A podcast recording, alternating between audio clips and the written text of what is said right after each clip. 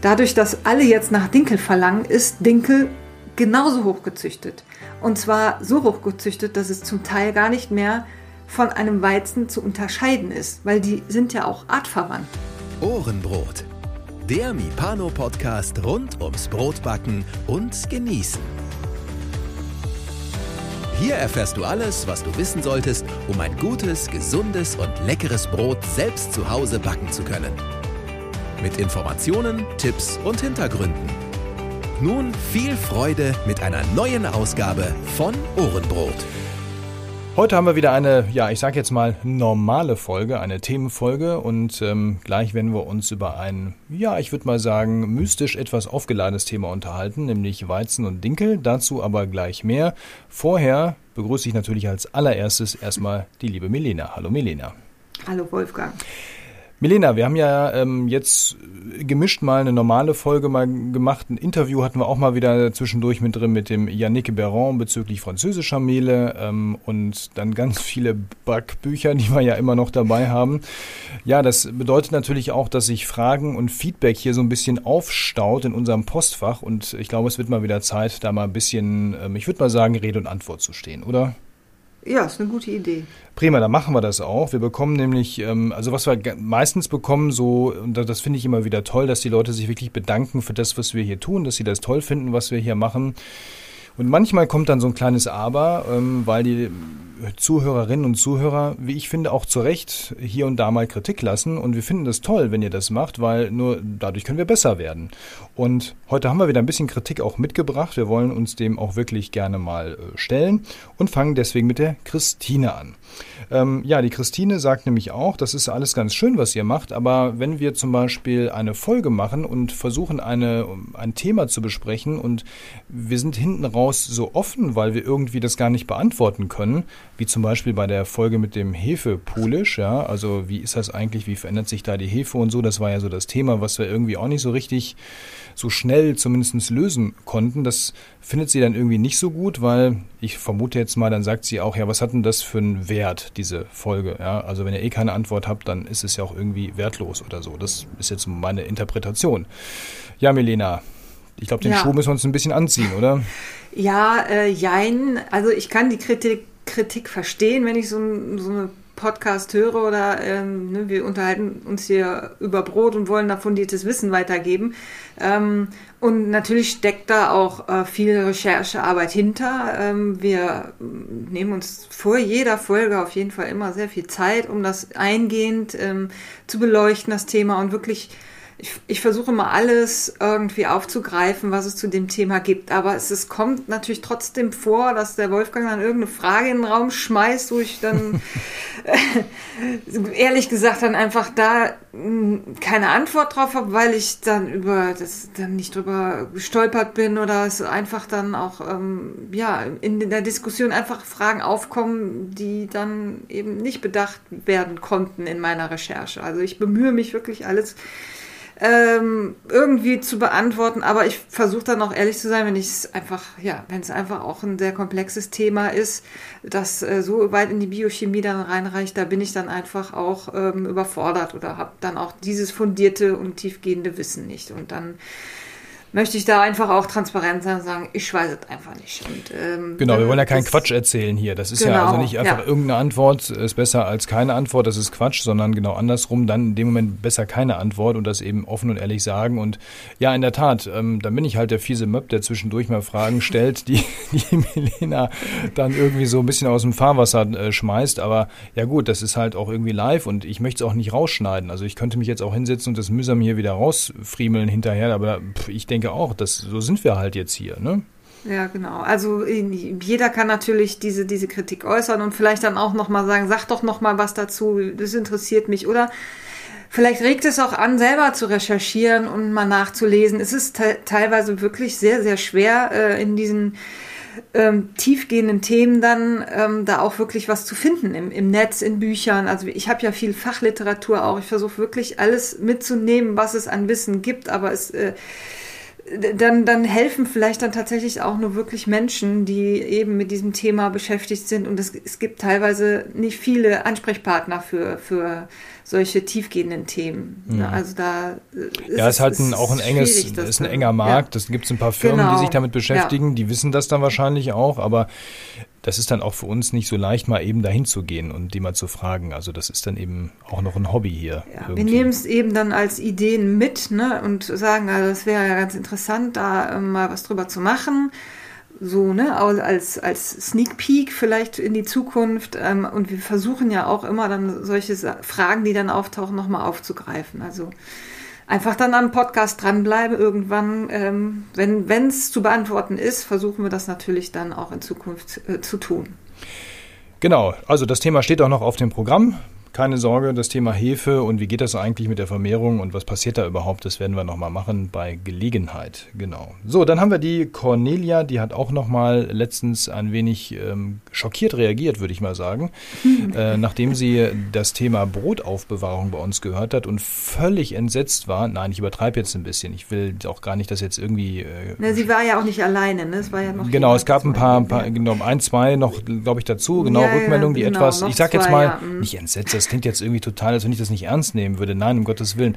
Etwas verwirrt, würde ich mal sagen, über deine mhm. Äußerung, dass nach drei Tagen dein Brot zu Hause im Römertopf schimmeln würde. Und äh, da haben viele gesagt, Moment mal, ja, das kann ja nicht sein. Wie kann das denn sein? ja, das, äh, also da muss ich natürlich mich korrigieren und ich stelle mich der Kritik und sage, natürlich schimmelt mein Brot nicht nach drei Tagen und natürlich schmeiße ich mein Brot auch nicht weg, wenn es altbacken ist. Es sei denn, es ist geschimmelt. Dann kommt es natürlich in den Mülleimer, weil einfach geschimmeltes Brot auch wenn es nur vorne ist, äh, nicht mehr weiter verzehrt werden sollte, weil die Spuren eben in das Brot dann auch mit eindringen. So, das mhm. war eigentlich so der Hintergrund. Nein, mein Brot schimmelt nicht nach drei Tagen. Das war einfach so, ich wollte einfach lapidar. Ich habe gar nicht nachgedacht. Ähm, ich weiß es ehrlich gesagt nicht, nach wie vielen Tagen mein Brot jetzt wirklich schimmelt. Wenn es dann steht, sind es vielleicht, ich sage jetzt keine Zahl. Irgendwann fängt ein Brot einfach an zu schimmeln. Also bei mir zumindest im Römertopf, meine Brote sind relativ feucht und die, dieses feuchte Klima, wenn man es nicht mehr, den, den Römertopf nicht mehr öffnet, dann wird mein Brot nicht trocken, sondern es fängt an zu schimmeln. Und ich glaube, das ist, kennt jeder. Ne? Und ähm, nein, nach drei Tagen ist es nicht der Fall. Ich arbeite natürlich auch sehr, sehr viel mit Sauerteig und habe Sauerteigbrote, die dann eben auch präventiv gegen Schimmel wirken, aber natürlich auch nicht 100 Prozent. Also auch ein Sauerteigbrot fängt irgendwann an zu schimmeln, aber nicht nach drei Tagen. Also das, genau, und das was machst du mit falsch. dem altbackenen Brot? Das klären wir jetzt auch noch auf. Das schmeißt du natürlich nicht weg, sondern. Nein, da haben wir ja auch in der Folge eigentlich das aufgegriffen, meine ich, mich zu erinnern, dass wir gesagt haben, dass es natürlich äh, verschiedenste Möglichkeiten gibt, das zu verwerten.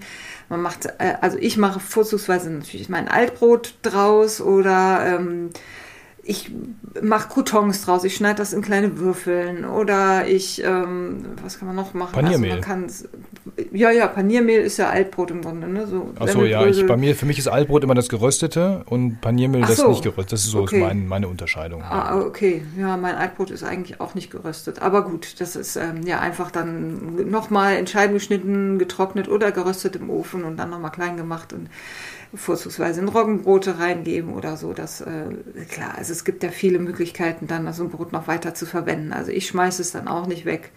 Äh, keine Frage. Wenn das jetzt nicht geschimmelt ist und nur getrocknet ist, dann gibt es da viele Verwendungsmöglichkeiten.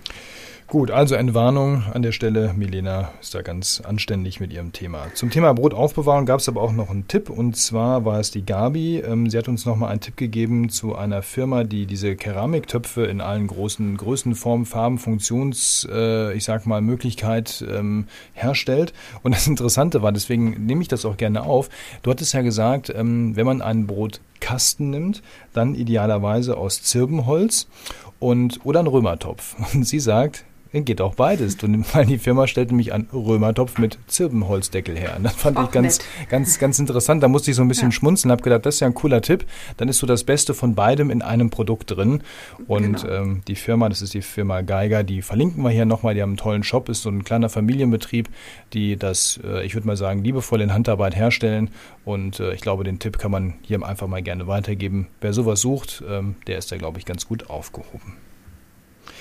So, und das letzte haben wir auch noch. Wir haben noch den, äh, den Matthias. und ähm, der hat so ein Thema ähm, mit dem Ausbacken von Broten, also mit dem, wie lange backe ich denn eigentlich? Er schreibt, ähm, dass du in der einer der letzten Folgen gesagt hast, dass es wichtig ist, dass Brote ganz auszubacken sind ähm, und dass du deine Brote sehr lange im Ofen lässt. So, jetzt fragt er, wie verhindert man denn dann aber, dass die Brote zu dunkel werden? Insbesondere meine Tochter mag es nicht, wenn die Kruste verbrannt schmeckt. Kannst du dem Matthias da vielleicht noch den einen oder anderen Hinweis oder Tipp geben?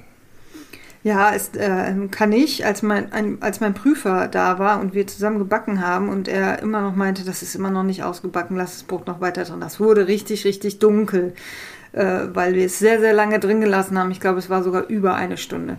Und dann, dann hat er gesagt, ja, äh, wenn Sie das jetzt so dunkel nicht haben möchten, dann muss man eben gucken, dass man die ähm, Hitze eben steuert, das über die Hitze steuert. Also äh, ich sage ja auch immer, jeder Ofen ist anders. Ich kann jetzt nicht sagen, ähm, geh runter auf 200 Grad oder geh runter auf 180 Grad, damit du eben möglichst lange dein Brot ausbacken kannst. Äh, das ist eine, bei jedem irgendwie anders und auch jeder hat natürlich einen anderen Geschmack, wie, wie hell oder wie dunkel so eine Kruste ausgebacken sein soll. Ähm, deswegen kann ich da das gar nicht so pauschal beantworten, außer dass man sagt, wenn man den, das Brot halt länger drin lassen möchte, um eben äh, eine gut ausgebackene Kruste zu haben, die dann aber nicht zu dunkel sein soll, dann muss man halt die Temperatur runterdrehen und dann eben über die Länge dann äh, die Kruste mehr ausbacken. Muss man allerdings bedenken, je länger man dann backt, desto dicker wird dann auch so eine Kruste werden. Also wenn man jetzt ähm, die, die Temperatur etwas höher hat und eben kürzer backt, dann kann die Kruste ja auch genug ausgebacken sein. Also dieses, ich lasse mein Brot eine Stunde drin und dann ist meins ausgebacken, ist halt auch wieder sehr pauschal. Das kann man jetzt auch nicht auf einen Haushaltsofen übertragen. Vielleicht ist in, in einem anderen Haushaltsofen ein Brot dann nach drei Viertelstunde oder 50 Minuten dann auch schon fertig. Da muss man sich selbst so ein bisschen rantasten. Und ähm, wenn, wenn einem auffällt, dass die Kruste, wenn das Brot rausgeholt wird, eben in kürzester Zeit wieder durchweicht, dann ist es einfach zu kurz gebacken oder vielleicht dann ähm, muss die Temperatur ein bisschen höher geregelt werden. Dann was man ja auch noch machen könnte, ist, dass man die Brote kleiner backt. Also wenn das irgendwie von, oder das, ne, also ja. das wäre ja auch noch was, wenn man, genau. das passiert ja häufig bei diesen ganz großen Leiben, dass man dann eben in die Bedrulle kommt, weil von außen, klar ist man da schnell dran, aber innen noch nicht genau. durch.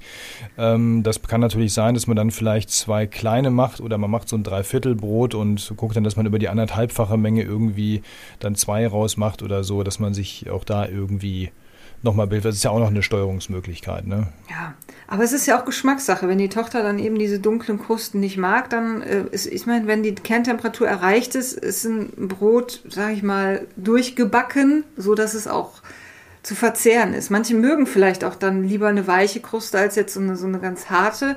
Habe ich tatsächlich auch Kunden, die sagen, ich möchte eigentlich relativ äh, weich ausgebacken haben. Äh, das, das, da spricht ja überhaupt gar nichts gegen. Sobald die Kerntemperatur erreicht ist, ist es ja durchgebacken und zum Verzehr geeignet. Nur ist es dann nicht in dem Sinne ausgebacken, wie man es dann eben äh, im Laden, ne, so eine schöne krosse Kruste über eben mehrere Stunden dann haben möchte. Das ist es, das ist dann eben nicht der Fall. Und wenn man das haben möchte, dann muss man es eben noch länger ausbacken, sag ich mal.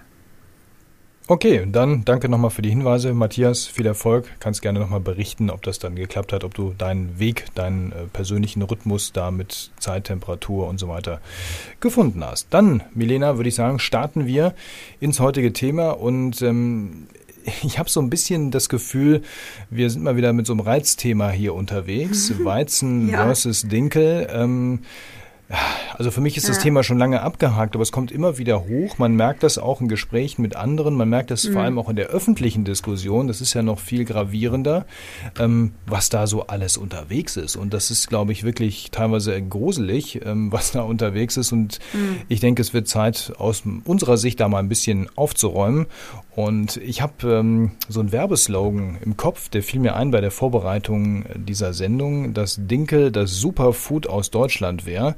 Und ähm, ja, da kannst du ja vielleicht schon Wo mit. du das denn her? Das ist dieser Mensch, der selber seine eigenen Spots macht und gerne so Müsli verkauft. Ach, der, ja. Ah, Genau, ja, doch, ich ne? erinnere mich. Du Ja, ja, das dich, kursiert genau. gerade auch im Radio so ein bisschen. Mm, Ja, ja. Mhm. pf, genau, weil man, also da habe ich das, schalt, das schalte so im Ohr. Ich meine, der, der hat, der ist ja sehr eingängig oder eindringlich, Ja, muss man ja, ja schon mhm. sagen. Also der macht das ja, auch wenn man das irgendwie manchmal schrecklich findet, doch eigentlich sehr gut, weil jeder kennt es.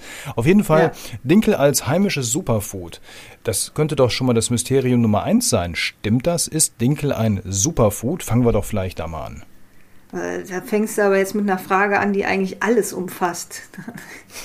Äh, das ist ein bisschen weit ge gegriffen. Also vielleicht mal aufgreifen. äh, Mir in meinem Kundenkreis läuft mir das tatsächlich auch total oft über den Weg. Ja, nee, ich esse keinen Weizen. Ist denn da Weizen drin? Ja, nee, also Weizen, das vertrage ich auch nicht so gut. Und ähm, haben sie nicht auch was mit Dinkel? Ähm, wo ich dann auch, also ich habe sehr viel Dinkelprodukte einfach, weil es total angefragt wird. Und ich auch äh, auf meiner Seite ähm, einen Blog habe, wo ich dann so einen Artikel verfasst habe. Das liest aber dann auch, halt auch kaum einer. Und die Schwierigkeit ist, ähm, das ähm, Bild in der Gesellschaft ist, Weizen ist schlecht. So ne Bücher wie Weizenwampe, Weizen macht blöd und dumm oder gibt da so Buchtitel, äh, wie waren die? Äh, dumm wie Brot, Achtung Weizen, warum Weizen krank und dick macht. Und äh, dazu kommen jetzt natürlich dann diese glutenfrei, ähm, dieser Trend, wo wir ja auch schon mal, glaube ich, ein bisschen drauf eingegangen sind. Und in unseren Podcasts versuche ich auch immer wieder einstreuen zu lassen, dass das alles ähm, mediengemachte Masche ist. Dieses Weizen ist schlecht und Dinkel ist ein Superfood und das allerbeste Getreide, das man kaufen kann. Jetzt frage ich mich, wo kommt das her? Also wenn die Leute das so berichten, wenn da Bücher drüber geschrieben werden, dann tun das Journalisten, Autoren, vielleicht irgendwelche Ernährungsberater, wer auch immer diese Menschen sind, die diese äh, Texte verfassen. Sind die rein ideologisch unterwegs oder sind die einfach nur schlecht informiert? Weil die Fakten, wenn man sie denn nachlesen würde, würden ja, ich denke mal, was anderes sagen. Ja, also da spielt, glaube ich, sehr, sehr viel rein. Natürlich, also äh, zu Hildegard von Bingen Zeiten wurde natürlich das Dinkel dann auch super gehypt. Ähm, und ist ja als Getreide dann, glaube ich, auch erst so aufgekommen in unseren, ich weiß es gar nicht, ob das jetzt die, was war das, 70er Jahre oder 60er, Vor meiner 70er, vor meiner, ja, auch so vor meiner Zeit, aber ich habe den Trend noch so ein bisschen mitbekommen, dass eben dann, dann hieß es, man soll nur Dinkel essen. Äh, das wäre das gesündere Getreide. Ähm, also vielleicht kann man mal so ein bisschen äh, was zum Dinkel erzählen, was, wo, wo das herkommen könnte. Also ich, ich natürlich ist es auch durchaus eine Medienmasche jetzt, ähm, aber wo kommt's her? Ähm, es wird gesagt, Dinkel hat mehr Nährwerte oder mehr Nährstoffe, bessere Nährstoffe, bessere Nährwerte als das Weizen. Das ist zum Beispiel ein Punkt. Ähm, oder dass es eben ähm, nicht so gedüngt werden muss, weil ein Spelz drumherum ist, der eben dieses Getreide auch schützt. Man braucht nicht so viel Pestizideinsatz wie jetzt beim Weizen, weil äh, nicht so viel Fraßfeinde und nicht so viel Pilzbefall ähm, stattfinden kann, dadurch, dass eben diese, dieser, dieses Korn nochmal besser geschützt ist als jetzt ein Weizenkorn. Äh, das sind so zwei Punkte. Ähm, also ich habe dann tatsächlich auch mal versucht, diese Nährwerte äh, zu verdeutlichen und gegenüberzustellen. Was hat Dinkel wirklich mehr als jetzt ein Weizen mehr hat? Und es ist jetzt tatsächlich so, ich möchte da nicht in die einzelnen äh, Nährwerte reingehen. Es ist tatsächlich so, in ein paar, äh, ja, in ein paar Nährwerten ist der Dinkel tatsächlich ähm, reichhaltiger ausgestattet, sag ich jetzt mal. Pro 100 Gramm habe ich das dann gegenübergestellt und habe dann das runtergebrochen mal auf eine Scheibe Brot, die wir vielleicht so essen am Tag, 50 Gramm. Und bin dann über die empfohlene Tagesdosis gegangen. Was brauchen wir zum Beispiel jetzt? Ich kann ja mal eins rauspicken. Wir brauchen Natrium. Natrium im Dinkel ist 2,4 Milligramm auf eine Scheibe Brot Natrium. Im Weizen sind es nur 0,9 Milligramm. Also habe ich einen Mehrwert von 1,5 Milligramm Natrium, wenn ich eine Scheibe Brot esse. Die empfohlene Tagesdosis liegt aber bei 1500 Milligramm Natrium, was man zu sich nehmen sollte. Und das könnte man ja sogar noch sagen, bei den Gesund die viele Gesundheitsfanatiker rennen ja rum und sagen, hier natriumarme Ernährung. Mhm, da wäre ja sogar Oder der so, genau. ein Vorteil, ne? Genau, da ist der Weizen dann dementsprechend ein Vorteil. Wir können ja mal zum, äh, was haben wir noch, zum Magnesium gehen. Magnesium 40,8 Milligramm beim Dinkel sind jetzt wirklich immer nur Durchschnittswerte. Ne? Nicht, dass da jetzt einer hingeht, ich habe da aber was ganz anderes gefunden. Es sind Durchschnittswerte. Jedes Dinkel, jedes Weizen hat da auch äh, variiert da. Ne? Jede Charge, jeder Anbau, da, da kann man nicht sagen, das ist jetzt der Nährwert Dinkel und das ist jetzt der Nährwert Weizen. Das ist eben auch nochmal schwierig. Ne? Also Deswegen nur ein Durchschnittswert. Wir sind beim Magnesium. Magnesium beim Dinkel 40,8 Milligramm, bei einer Scheibe Brot. Beim Weizen sind es 36,9 Milligramm. Also habe ich einen Mehrwert von 3,9 Milligramm beim Dinkel im Vergleich zum Weizenbrot. Meine empfohlene Tagesdosis liegt aber bei 350 Milligramm. Also da wieder runterbrechen auf. So viel Brot kann ich nicht Scheibe essen. Das ist die gleiche Diskussion, als wenn ich sage, ich muss Genau. irgendwie 70 Gläser Nutella essen, um meinen Vitamin C-Bedarf zu decken oder so. Ne? Genau. also ich weiß, ja, das jetzt schlecht falsch, aber- ausgedrückt, genau. Ja, ja, ja aber- aber das, die gleiche Diskussion kann man auch beim Vollkornbrot äh, führen. Ne? Natürlich sättigt ein Vollkornbrot länger, hat mehr Ballaststoffe, aber äh, es gibt auch Menschen, äh, die belasten ein Vollkornbrot. Also die können das gar nicht so gut verwerten, weil es dann eben ähm, dementsprechend zu viel Ballaststoffe sind. Die, die kriegen davon Bauchweh. Gibt's auch. Also äh, da sollte man nicht so, so dogmatisch und ideologisch unterwegs sein. Das bin ich bei der Ernährung, versuche ich das auch wirklich zu vermeiden und zu sagen, es kommt nicht drauf an, dass man jetzt ähm, eine Scheibe Dinkelbrot besser essen sollte, weil dann hat man mehr Nährwerte. Das ist ja Quatsch, weil es einfach äh, um die gesamte Ernährung geht. Wenn ich ein Dinkelbrot esse und den ganzen Tag nur Pommes, äh, dann habe ich da auch keinen Mehrwert von. Ne? So, Dann war das einfach nur lecker. Ja. genau. Also das ist, das ist ein Punkt, ähm, das wird immer so ein bisschen verkannt oder äh, es wird gesagt, ja, es ist einfach gesünderes Getreide. Nein, das stimmt nicht. Also ja, es ist, hat ein paar Punkten mehr, aber ihr habt davon nicht mehr ähm, Nährwerte dadurch. Okay, also das, das macht am Ende, wie sagt man schön, den Kohl nicht fett, beziehungsweise das ist, das ist nicht das, der ausschlaggebende Punkt. Also, Genau. um jetzt zu sagen, Dinkel könnte man jetzt fast ja schon sagen, wenn man so eine Art Faktencheck macht, also Superfood ist es nicht per se oder nicht einfach nur wegen dieser etwas leicht besseren Nährwertspezifikation, wobei du ja schon sagst, es kommt darauf an, welche Sorte habe ich, welche Charge, welches Jahr, also das schwankt ja ohne Ende. Ähm, Also Genau. das ist Quatsch eigentlich an der Stelle erstmal. Das ist erstmal An der Stelle. Okay. Genau, es gibt da natürlich auch noch ähm, die Diskussion des ähm, Dinkelkorns. Also es gibt ja verschiedene. Ne? Es gibt da äh, Urkorn oder Urdinkel, der so ein Oberkulmner Rotkorn wird eben als das Urdinkel bezeichnet. Äh, Frankenkorn oder sowas eben eben auch, aber äh, ne, die, die Kritik steht auch immer, dass Weizen zum einen gentechnisch verändert wurde über die Jahre, um maximalen Ertrag zu erzielen. Und Weizen soll extrem hochgezüchtet sein und wird eben deswegen schlechter vertragen. So, das sind noch zwei ähm, ja, Gerüchte, die immer wieder oder immer so, so immer wieder gesagt wird. Diese zwei, zwei Themen. Und dann kann ich zum einen sagen, ein gentechnisch verändertes Getreide ist in keinem Land der Welt erlaubt, gentechnisch verändertes Getreide anzubauen. Ich weiß nicht, woher das kommt.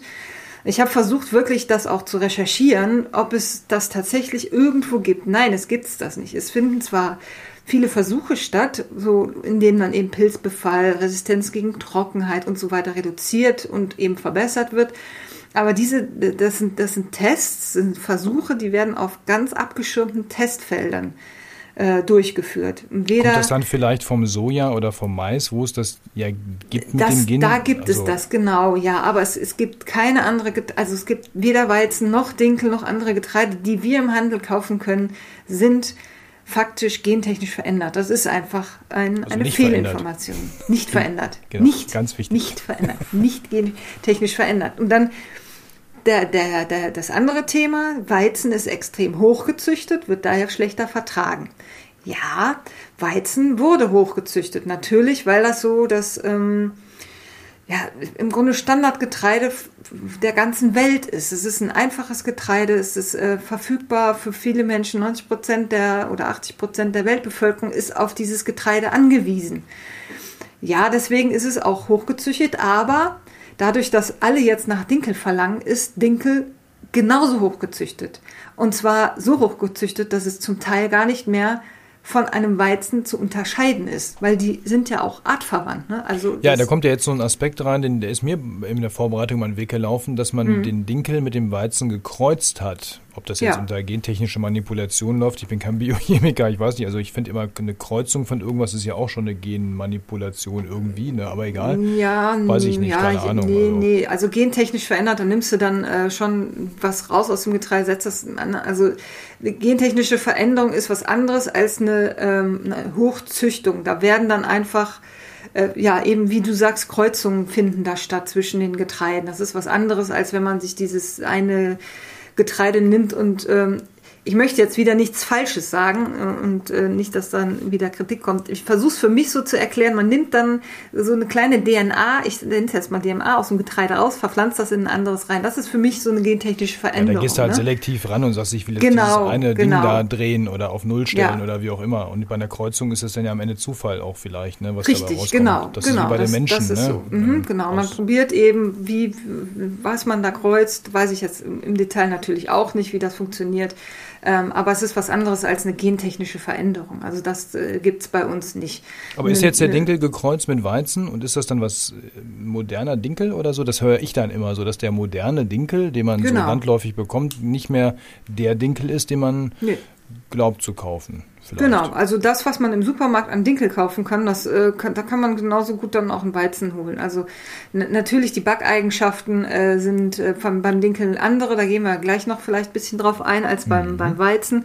Ähm, aber diese, dieses, diese Urdinkelform, wie es jetzt beim Oberkulmer Rotkorn ist, das findest du im Supermarkt nicht mehr. Die nutzen alle diese, diese gekreuzten mit Weizen und die eben, äh, wo, wo der Ertrag auch ein bisschen höher ist und Letztendlich hat, äh, hat so ein Dinkel dann einfach auch sogar mehr Gluten als jetzt ein Weizen, was ja auch oft gesagt wird, dann, dann esst doch lieber äh, Dinkel, wenn du Gluten nicht so gut verträgst, was auch totaler Quatsch ist, weil, äh, wie gesagt, der, der Dinkel halt tatsächlich mehr an äh, Gluten aufweist. Das ist nur nicht so ähm, stabil, ne? Das ist, glaube ich, der Unterschied. Das genau, oft das, verwechselt genau. Dann, ne? Das, äh, das, da gehen wir gleich nochmal drauf ein. Ähm, das, das wird verwechselt, aber letztendlich hat der eigentlich einen stärkeren Kleber sogar äh, der Dinkel. Ähm, es, es, gibt natürlich, das möchte ich auch nicht äh, vergessen und nicht, nicht wegdenken, es gibt tatsächlich Menschen, die eine Weizenallergie haben. Es ist tatsächlich so. Es gibt Menschen, die tatsächlich kein Weizen ähm, vertragen, aber das sind in Europa etwa 0,1 Prozent der Erwachsenen, die von einer wirklichen Weizenallergie betroffen sind. Dann gibt es noch was ganz Modernes, das nennt sich pass auf, das ist ein sehr, sehr langes, eigentlich ein Wort. Nicht Zöliakie, nicht Weizenallergie, Weizensensitivität. Das ist auch ein, ja, eine Sensitivität dem Weizen gegenüber. Man weiß aber nicht zu Recht, es ist eigentlich keine Zöliakie, es ist auch keine Weizenallergie. Man ist irgendwie so ein bisschen sensitiv dem gegenüber. Man weiß aber noch nicht, woran es liegt. Wir Wie haben sich diese Sensi Sensivi äh, Sensitivität. Sensitivität. Mein Gott.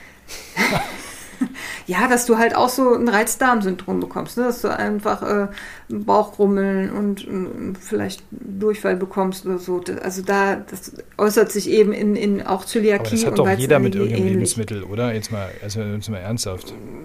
Also ich, Gott sei Dank nicht. Aber ja, manchmal weiß man es gar nicht, glaube ich. Also das, da muss man ja isoliert alles sich genau angucken. Ja. Das geht ja so im, im Ganzen unter. Und manche Sachen, die, die merkt man auch erst nach drei Tagen und kriegt die gar nicht mehr zusammen, weil dann irgendwo juckt es mal an der Haut und dass das dann zufällig das Essen von vorgestern war, das weißt du dann ja auch nicht mehr. Da steht ja nicht dran. Ja, aber es wird halt dann halt einfach sehr, sehr schnell einfach gesagt, ja, das, dann verträgst du Weizen nicht oder verträgst du Brot nicht oder verträgst du das und das nicht. Diese, diese Nicht-Zöliakie, Nicht-Weizenallergie, Weizensensitivität äh, ist jetzt auch eigentlich eine, eine Krankheit, wo in Deutschland nur circa ein Prozent betroffen sind von dieser Art von Krankheit. Also äh, und die richtige Zöliakie sind nur 0,3 Prozent. Das ist so verschwindend gering, dass aber ich höre von fast jedem dritten, zweiten, dritten Kunden, ich vertrage kein Weizen. Aber ähm, es ist nicht der Weizen. Und das ist eben das Problem, weil alle schieben es, auch Ärzte schieben es erstmal auf den Weizen und sagen, dann lass mal Weizen weg, dann geht's dir gut. Äh, das Problem liegt aber tatsächlich ganz woanders. Also was ja auch immer wieder in der Kritik und in, äh, bei uns in der Diskussion steht, sind die Enzyme, die ähm, bei, der, bei den industriellen Back Bäckereien oder auch Backwaren dann drin sind und nicht deklariert werden.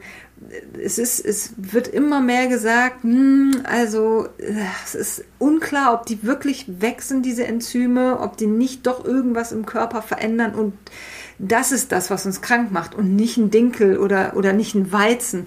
Äh, Weizen macht uns nicht krank. Weizen ist das Grundnahrungsmittel, das ist in so vielen Sachen drin. Äh, da können wir gar nicht drauf verzichten. Und da jetzt den Dinkel so hoch zu heben, da gibt es einfach überhaupt gar keinen Grund für. Und du hast jetzt aber nicht von den Foodmaps gesprochen, sondern von den technischen Enzymen und deren Restbestände. Auch das richtig, also, möchte ich nochmal, glaube ich, das ist ganz wichtig, dass man das auch nochmal genau. auseinander puzzelt, weil ja. auch das wird gerne in einen Topf geschmissen. Ja, genau. Also FODMaps sind es ja, nicht Foodmaps, FODMaps. Egal. Ist ja nur ein O. Äh, Habe ich jetzt auch nochmal ähm, mich eingehend mit bisschen intensiver beschäftigt, aber wahrscheinlich auch noch nicht intensiv genug. Das ist einfach auch ein schwieriges Thema und noch überhaupt gar nicht erforscht. Also es wird ja äh, immer wieder gesagt, ja, FODMaps lange Gehzeit, das ähm, äh, reduziert die FODMAPs, aber in, in Obst, Gemüse sind die halt auch mit drin und dann noch mal im höheren Maß als jetzt im Brot. Ob das jetzt wirklich der Auslöser ist, was ich ja auch lange Zeit geglaubt und gesagt habe, aber es gibt halt immer wieder neue Studien, die das jetzt vielleicht auch so ein bisschen widerlegen. Dann gibt es noch ähm, sogenannte ähm, Proteine wie ATI, Alpha-Amylase, Trypsin-Inhibitoren, Glutenfraktionen, die eben in Verdacht stehen, Probleme auszulösen. Ähm, wie gesagt, es ist noch überhaupt gar nicht erforscht und man kann da nicht einfach hingehen und sagen, lass mal Weizen weg, das ist dein Problem, weil das ist es in der Regel nicht. Ne? Das ist einfach, man weiß es im Moment noch nicht so genau.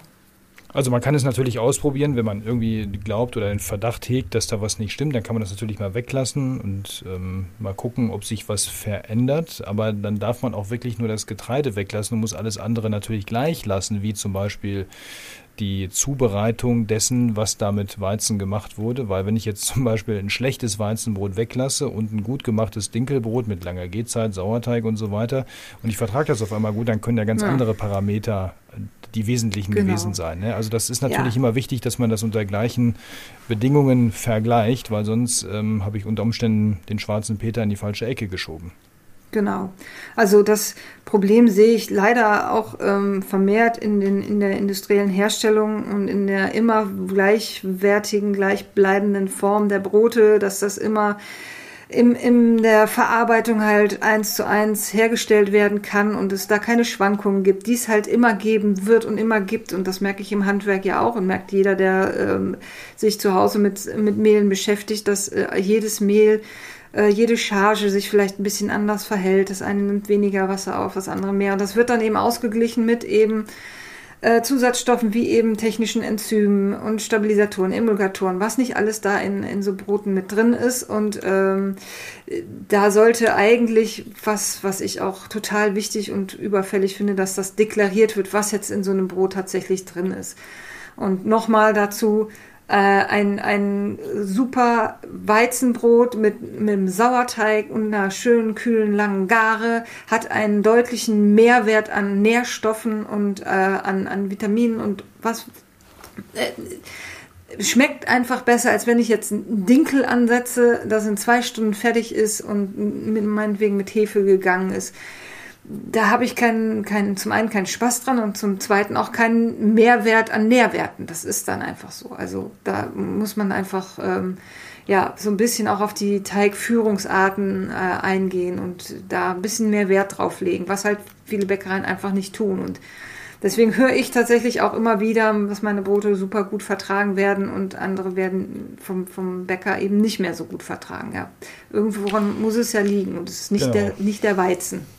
Wunderbar. Dann machen wir mal unter dem ersten Teil einen Strich und sagen, okay, Dinkel ist super, Weizen ist aber auch super. Äh, das eine ist nicht unbedingt besser als das andere. Es ist eben etwas anderes und damit kann man erstmal da einen Strich drunter machen. In Einzelfällen kann es natürlich vorkommen, dass jemand etwas nicht so gut oder gar nicht verträgt oder vielleicht im Zweifel sogar eine tatsächliche Allergie gegen Weizen hat. Aber wie gesagt, das ist dann die absolute Minderheit und es ist bei weitem nicht der Standard. Ja. Jetzt machen wir aber nicht nur ähm, ernährungsphysiologische und chemische äh, Eigenschaften, sondern wir wollen jetzt auch nochmal praktisch ans Backen denken, Weizen und Dinkel mal so im Vergleich. Ähm, da du ja auch vorhin schon gesagt hast, die sind jetzt teilweise gar nicht so weit auseinander. Manchmal sind sie auch durch Kreuzung vielleicht irgendwie eine Familie geworden und dann kann man sie gar nicht mehr so schick ähm, irgendwie trennen.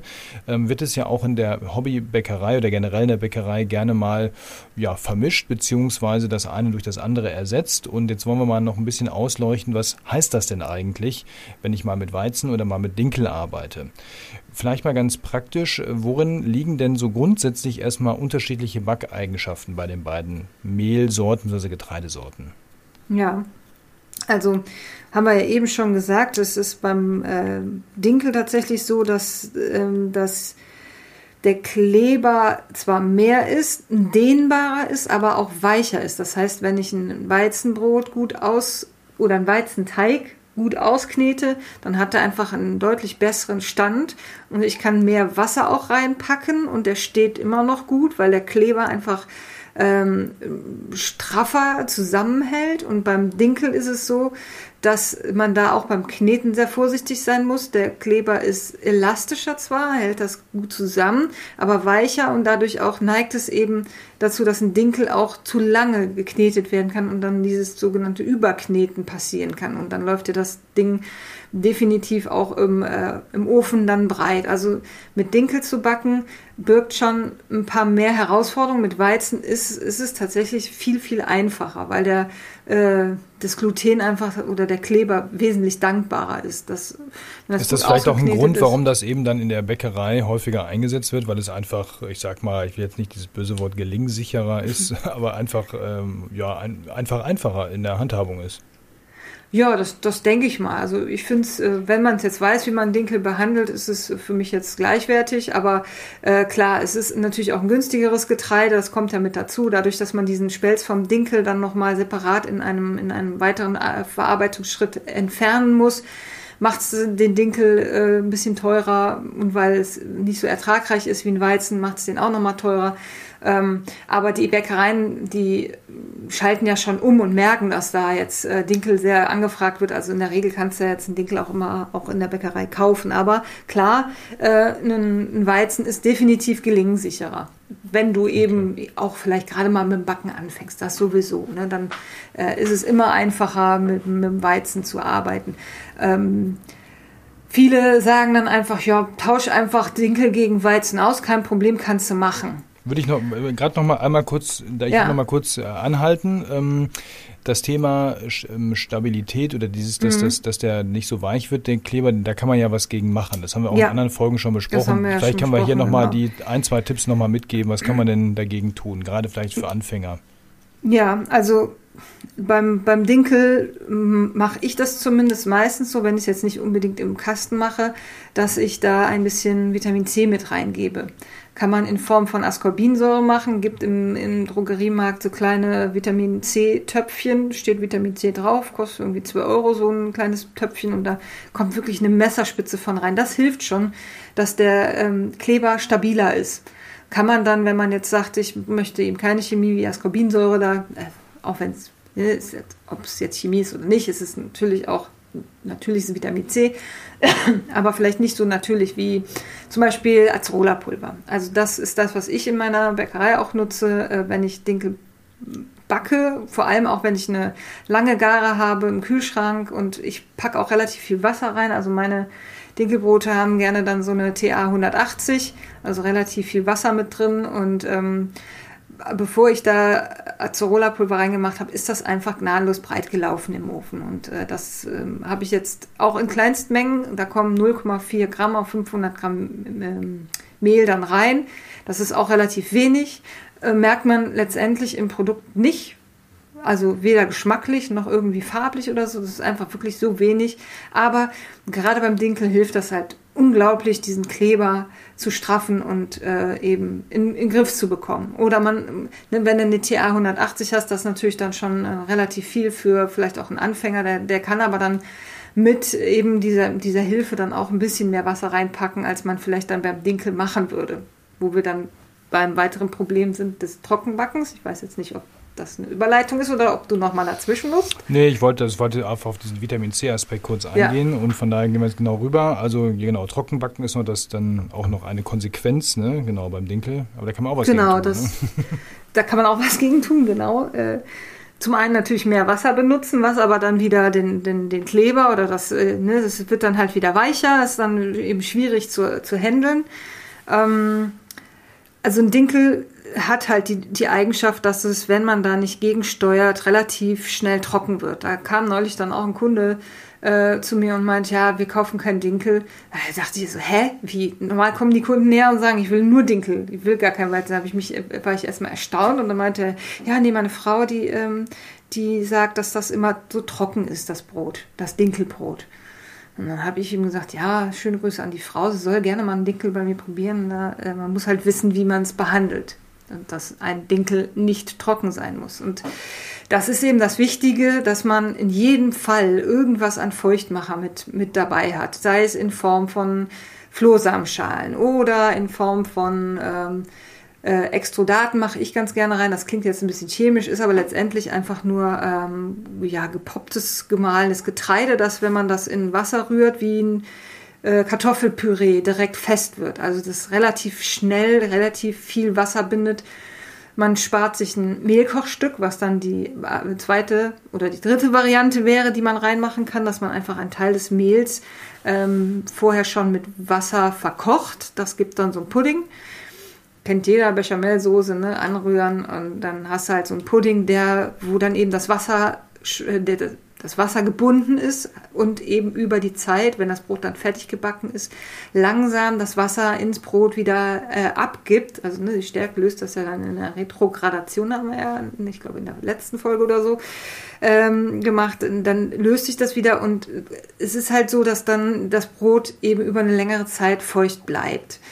Ähm, und ähm, ja, was kann man noch machen? Also man kann Gemüse reinpacken, äh, man kann ein Saatenquellstück reinpacken, was dann eben ähm, ja, Feuchtigkeit über die Zeit abgibt. Äh, ja, was hast du noch an Ideen? Also das ist so das Standardmittel, ja, genau. was ich so nutze, ähm, um eben irgendeine Form von Feuchtmacher mit drin zu haben. Also es sollte auf jeden Fall mit rein. Das äh, ist nicht nur so, dass es das Brot feuchter macht, sondern das hilft auch immer noch mal ähm, der Krume. Also sie macht es dann einfach auch nochmal lockerer und schöner, die Krume. Das, also auch Mehlkochstück zum Beispiel.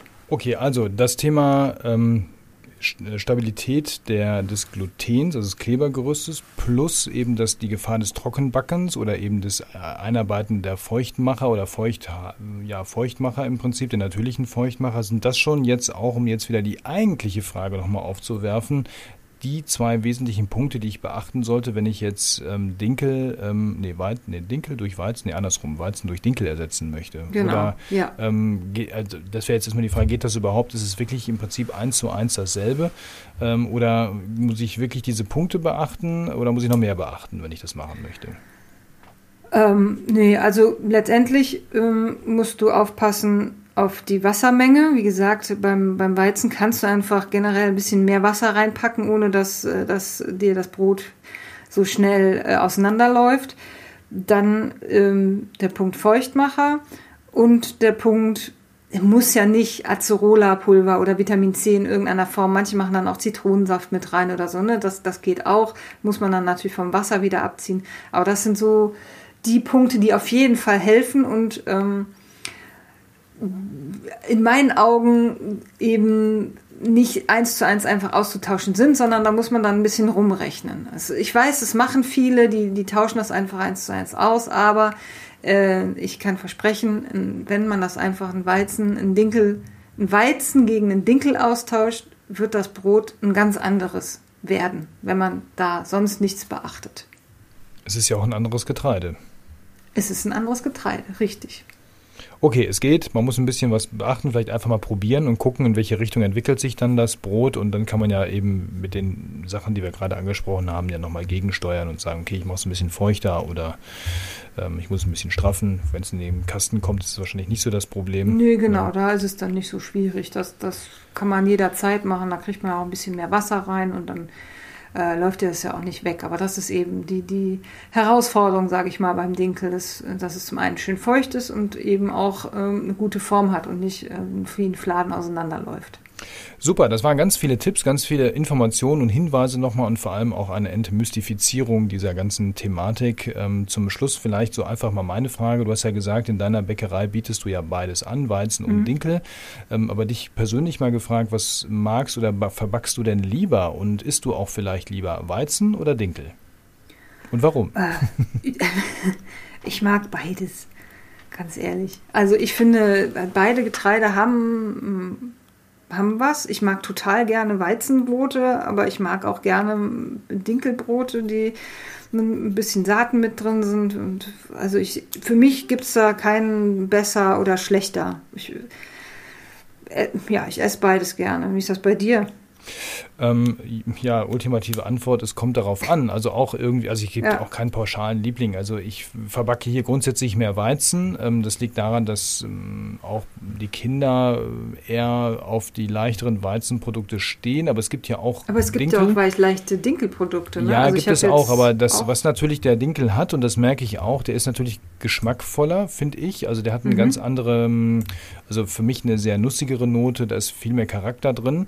Und bei den, äh, ich sag sag mal, feinen, sensiblen Gaumen meines Nachwuchses ähm, kann sowas schon mal dazu führen, dass das vielleicht dann einfach zu viel des Guten in dem Sinne ist. Also das ist dann eher so ein bisschen vielleicht auch dieses Mäkelige oder so, was Kinder manchmal haben. Mhm. Ähm, das liegt dann eben daran, dass hier ein bisschen mehr, mehr Weizen durch, durch die Tür geht als jetzt Dinkel. Aber ich persönlich äh, muss wirklich sagen, also unsere, ich sag mal gerade so die Brötchen am Wochenende, die wir hier so machen, das ist fast immer Dinkel. Also das ist ah, okay. selten Weizen. Ja, ja, hätte ich jetzt andersrum. Also bei mir gibt es äh, Brötchen eigentlich nur aus Weizen.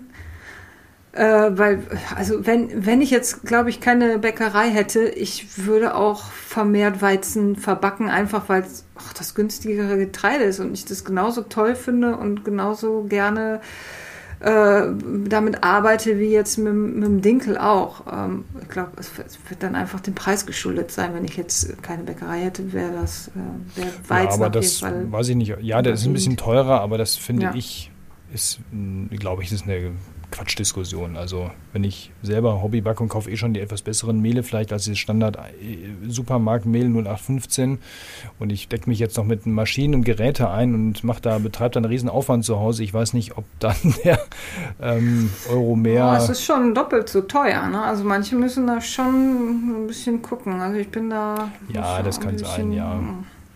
Aber das ist bei mir nicht das Argument. Also das ist jetzt erstmal nur, ja, das okay. ist eher das, der Geschmack und dass ich sage, das ist eben das, da habe ich mal Bock drauf. Ne? Und dann mache ich ja. halt das mal mit Dinkel und so. Aber es ist in der Tat so, auch hier, der Weizen geht mehr durchs Haus als der Dinkel. Das ist so. Ja.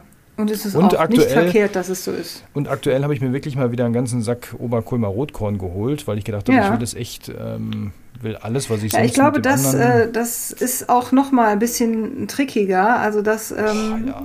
ne, das läuft vielleicht noch mal mehr auseinander. Unfassbar. also darfst du echt nicht pingelig sein, was weicher, Optik angeht. Also genau, also gerade ja. Brötchen mit dem Zeug ist wirklich die mhm. Hölle.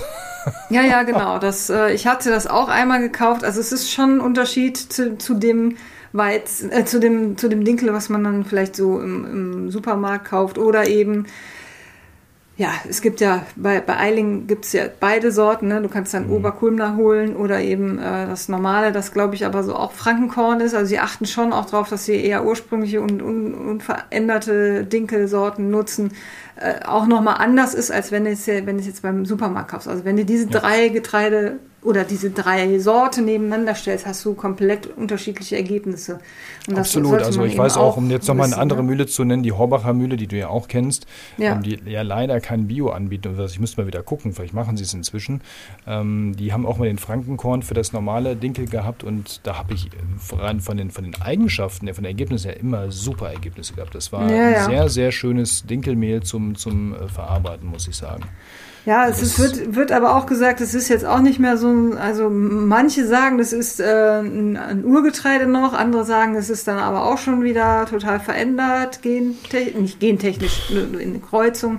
Ja. Ist, du findest im Netz alles. Wenn du jetzt sagen, wenn du einen Gegenbeweis zu dem, was ich jetzt alles gesagt habe zum, zum Dinkel finden möchtest, findest du.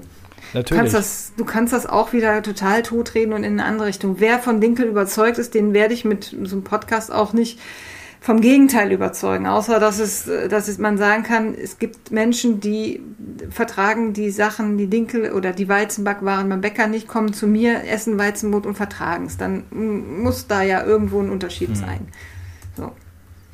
Prima. Milena, vielen Dank für diese wunderbare Dinkel-Weizen-Folge. Ähm, ja, ich würde sagen, probiert den Dinkel aus, wenn ihr es noch nicht gemacht habt, aber glorifiziert ihn nicht äh, mehr, als es sein sollte. Genau, oder ist muss. Ein schönes ähm, Getreide, genau, aber Weizen genauso. Weizen genauso, ja. Habt ja. einfach Spaß am Backen. Findet das, was für euch am besten schmeckt, was irgendwie für euch am besten passt und das ist dann das Richtige auf jeden Fall und nicht irgendwie, was von außen euch irgendwie irgendeiner in die Tüte erzählt. Das ist meistens eh Quatsch. Auf den Körper hören. Was verträgt der Körper? Wie genau. verträgt das? Genau. Genau, das ist das Entscheidende. Super. Ja, wir, glaube ich, dieses Jahr machen wir noch ein so eine Folge, dann sind wir bald schon rum mit dem Jahr. Ähm, und dann gucken wir mal, wie es nächstes Jahr weitergeht. Melina und ich haben schon so ein bisschen gebrainstormt. Wir werden ein bisschen den Podcast verändern, das können wir schon sagen. Da werden wir, glaube ich, in der nächsten Folge mal ein bisschen was zu erzählen, wie wir das mhm. nächste Jahr so planen, wie wir das so sehen, was wir vorhaben, was wir gelernt haben aus so, wie lange machen wir das jetzt? Ja, schon über ein Jahr. Jahr, glaube ich, zusammen, ne? Ja, ist das so? Ich weiß nicht. Ich glaube, ja, wir haben sowieso. Genau, wir haben, ja, im Januar irgendwie haben wir, glaube ich, zusammen angefangen. Ja, ich weiß nicht, wir haben ja alles verpasst. Wir haben auch das 50. Jubiläum verpasst. Stimmt, wir haben, es ist ja. alles über uns drüber gelaufen. Wir haben einfach weitergemacht. Wir brauchen keine runden Geburtstag. Nein, wir machen dann den 100. groß. Ja, genau. Den, den, die 50. Folge ging übrigens an Lutz Geisler. Lutz, wenn du das hörst, kannst du dich freuen. Das war irgendein Buch von dir. Ja, ist mir hinterher aufgefallen. Ich denke, oh, guck mal da. Aber ja. wir brauchen das nicht. Nein. In diesem Sinne, Krümel, denkt dran, sind auch nur Brot. Bis zum nächsten Mal. Tschüss. Tschüss.